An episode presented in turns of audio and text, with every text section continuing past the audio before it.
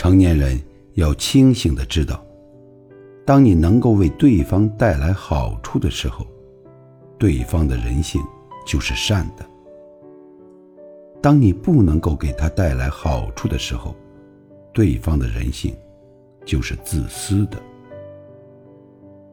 当你影响到他人的利益的时候，不好意思，他的人性就是恶的。亲情、友情、爱情，都是这样。你所谓的感情破裂，其实就是给的利益不够。所有的感情背后，都是利益在支撑，这就是人性。